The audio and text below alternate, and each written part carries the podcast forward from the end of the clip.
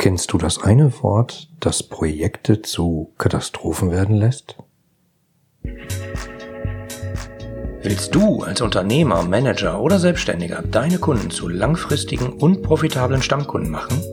Dann bist du hier im Blickwinkel Kunde Podcast genau richtig. Mein Name ist Oliver Teitschak und ich freue mich, dass du hier bist, um Tipps und Denkanstöße für den Erfolg deines Unternehmens mitzunehmen. Ja, hallo, freut mich, dass du wieder dabei bist. Ähm, du kennst mich wahrscheinlich als Oliver, ähm, also die Kundenbrille, die im Podcast immer wieder Tipps gibt, wie man aus seinen Kunden profitable Stammkunden machen kann. Aber weißt du eigentlich genau, was ich tue und wie ich arbeite? Hm. Also ich verfolge zwei Ansätze dazu. Erstens, ich optimiere die Zusammenarbeit und die Kommunikation der Mitarbeiter innerhalb des Unternehmens, weil ich einfach fest davon überzeugt bin, wenn die besser miteinander arbeiten, hat der Kunde auch was davon, weil die Prozesse einfach runterlaufen. Mhm, dazu gibt es äh, Workshops, einen Teamgeist-Booster und Online-Kurse zufrieden zusammenarbeiten. Möchte ich gar nicht drauf eingehen, verlinke ich euch in den Show Notes. Und äh, der Teil, über den ich gerne sprechen möchte, ist, ich optimiere Kundenprozesse. Aber wie mache ich das? Naja, ganz einfach, hands-on, ähm, als Projektleiter. Also ich sag mal jetzt seit 18 Jahren arbeite ich als Projektleiter. Immer mal wieder werde dazu gerufen, wenn die Hütte brennt äh, oder setze kleinere Projekte so um. Ähm, oft dabei sehr IT-nah, weil es ähm, meistens um Schnittstellen geht. Irgendwelche Systeme müssen miteinander sprechen, damit dann die Prozesse besser laufen und damit dann im Zweifelsfall die Kundenprozesse, also alle Prozesse des Unternehmens Richtung Kunde und zurück, besser funktionieren. Sei es Bestellungen, sei es Rechnungserstellung, Abwicklung, Beschwerden rein und Antworten raus, etc. etc. Also da arbeite ich als Projektleiter. Ähm, wir konzipieren da die Schnittstellen zum Beispiel, setzen die um. Ähm, ich erstelle Konzepte ähm, koordiniere die unterschiedlichsten Projektparteien und dabei natürlich immer mit dem Fokus, äh, die Kundenprozesse besser zu machen. Und oft werde ich dabei dann gerufen, sozusagen, als, äh, so hat es mich mal ein Kunde genannt, Projektfeuerwehr, äh, wenn die Hütte brennt oder das Projekt in Schieflage geraten ist. Ich sag mal, ich habe in den letzten 18 Jahren mir eine ganze Menge Projekte angucken können, äh, von außen, zu denen ich gerufen wurde oder auch äh, welche, zu denen ich gerufen wurde und gesagt habe, die Karre ist so im Dreck, das mache ich nicht. Ähm, da kann ich euch leider auch nicht mehr helfen. Also jedenfalls, ich habe eine ganze Menge Projekte gesehen, die in Schieflage geraten sind. Und dabei ist mir aufgefallen, dass ein einziges Wort mich immer extrem aufhorchen lässt, wenn ich ein Projekt äh, kennenlerne. Und genau über dieses eine Wort möchte ich heute mit euch sprechen. Ähm, das werde ich euch gleich verraten. Oh, äh, da sehe ich gerade, kommt gerade jemand. Guten Tag, Frau Kunde. Wie kann ich Ihnen helfen? Ich habe neulich einer Bekannten vom Blickwinkel Kunde Podcast erzählt und würde diesen gerne auch meinen anderen Freunden weiterempfehlen. Haben Sie hier einen Tipp für mich? Aber sicher, wie ein guter Fernsehkoch habe ich auch hier etwas vorbereitet. Besuchen Sie dazu einfach diese Seite www.ihre-kundenbrille.de slash podcast-empfehlen. Oh, das ist ja toll. Dankeschön und bis bald. Ja, verzeiht die Störung hier gelegentlich, aber ist ja kein Problem, ist ja vielleicht auch ganz nützliche Informationen für euch. Also, worum ging es heute nochmal? Es geht um das eine Wort, was Projekt zu Katastrophen werden lässt. Dazu erzähle ich euch mal eine Geschichte, die sich vor ein paar Jahren tatsächlich so zugetragen hat. Ich bekam damals einen Anruf äh, von einem IT-Chef, der hat ein kritisches Projekt vor sich und hatte so den Eindruck, dass der von ihm eingesetzte Projektleiter ähm, das Projekt vor die Wand fahren wird. Das Problem war, ähm, muss ich dazu sagen, das Projekt war ziemlich kritisch, weil die hatten ungefähr drei Monate Zeit und ähm, also das ist jetzt nicht geschönt oder irgendwie überhöht, aber in der Zeit musste eine Schnittstelle aufgesetzt werden, äh, um ein bestimmtes neues IT-System anzubinden. Und die Konsequenz war, zu dem Stichtag, der festgelegt wurde, ähm, musste es passieren, ansonsten hätten die nämlich keine Rechnung schreiben können. Und zusätzlich hätten die ihr digitales Produkt nicht ausliefern können. Das heißt, die wären schlagartig hätten die keine Umsätze mehr gemacht und die Kunden wären auch noch unzufrieden gewesen. Ähm, also ziemliches Katastrophenprojekt. Also es lief ungefähr drei Monate. Der T-Chef hat mich angerufen, hat dann zu einem großen Kickoff eingeladen, äh, sich was einfallen lassen, warum der aktuelle Projektleiter ersetzt werden sollte, äh, weil der natürlich andere wichtige Aufgaben hatte.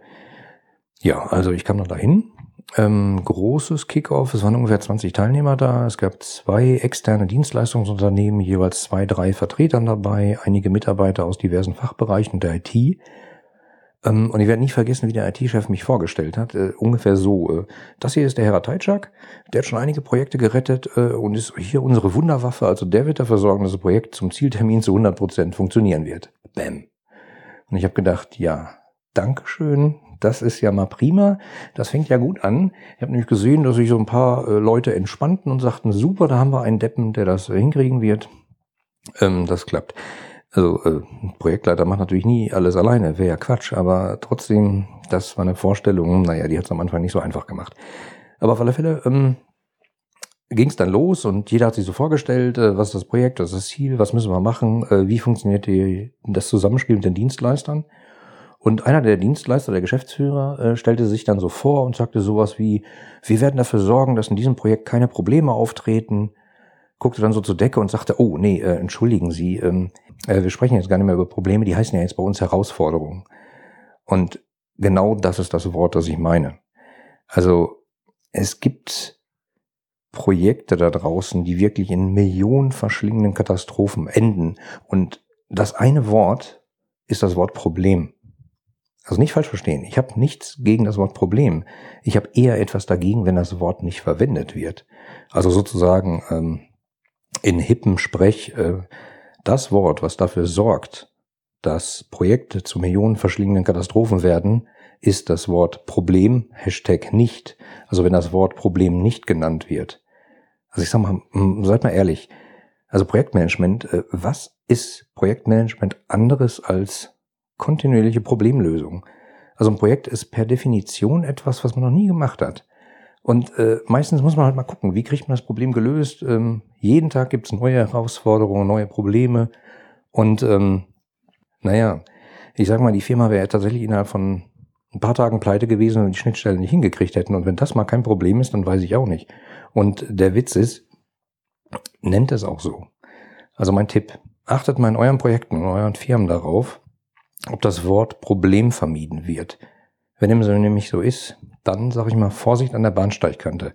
Das ist oft genau die Wurzel allen Übels.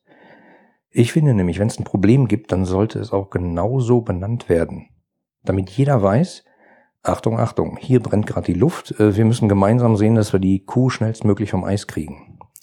Und äh, in Unternehmen oder in Projekten, in denen das Wort Problem vermieden wird, gibt es einen, oft einen sehr interessanten Effekt. Ähm, ihr kennt das. Als Projektleiter musst du halt Projektstatusberichte schreiben oder irgendwie dafür sorgen, dass der Projektstatus dem Auftraggeber bekannt wird. Dafür gibt es häufig Projektstatusberichte und äh, weil ja niemand richtig Zeit hat, sich damit zu beschäftigen, ähm, auch nicht mit den zwei, drei Seiten, die so ein Projektstatusbericht dann hat, ähm, gibt es das ein Ampelsystem. Das heißt, jeder einzelne Teilprojektbereich hat dann irgendwie eine Ampel, rot, gelb, grün. Grün bedeutet, ist klar, ähm, alles ist gut, äh, wir können uns anderen Projekten, anderen Problemen, anderen Herausforderungen widmen. Gelb sagt etwas, äh, hier ist was zu tun. Und Rot heißt normalerweise, hier brennt die Hütte. Äh, wenn wir uns darum nicht kümmern, wird das Projekt nicht im Budget, nicht in der Zeit, nicht, nicht in den Vorgaben eingehalten werden und funktionieren. Manchmal wird diese rote Farbe aber leider völlig fehlinterpretiert. Ähm, da passiert dann sowas wie, der Projektleiter ist schlecht, wir müssen ihn unbedingt austauschen.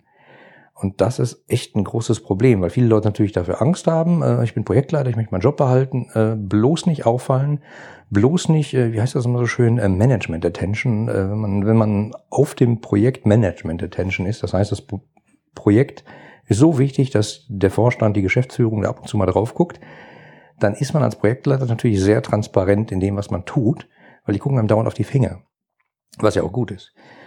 Ähm, und weil Leute das manche Projektleiter das ziemlich unangenehm finden, fangen die dann an, sozusagen ein bisschen zu lügen. Und da gibt's dann halt ein witziges Wort, äh, ich weiß nicht, ob ihr das kennt, das heißt Melonenampeln.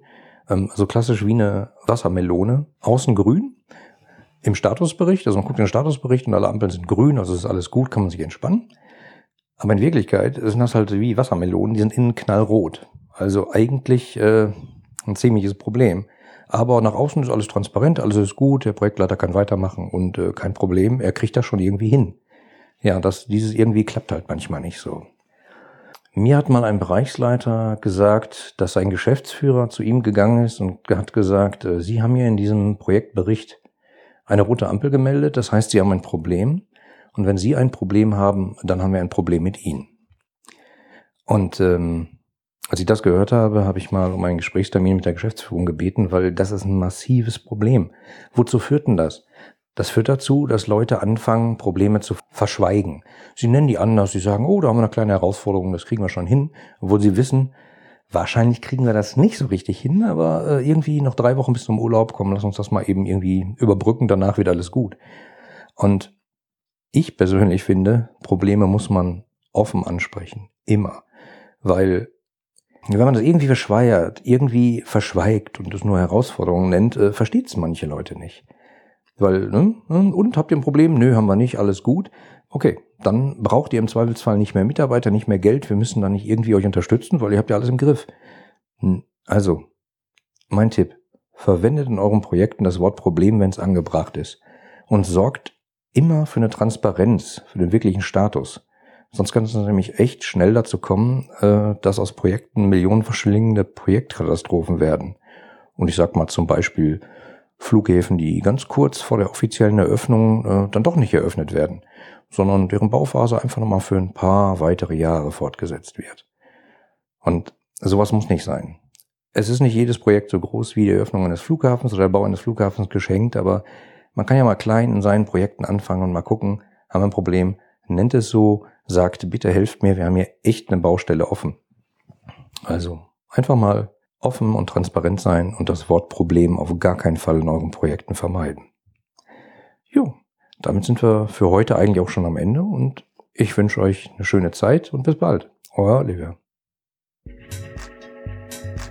Die anderen Folgen dieses Podcasts und die Shownotes inklusive aller erwähnten Links findest du unter www.ihre-kundenbrille.de slash podcast.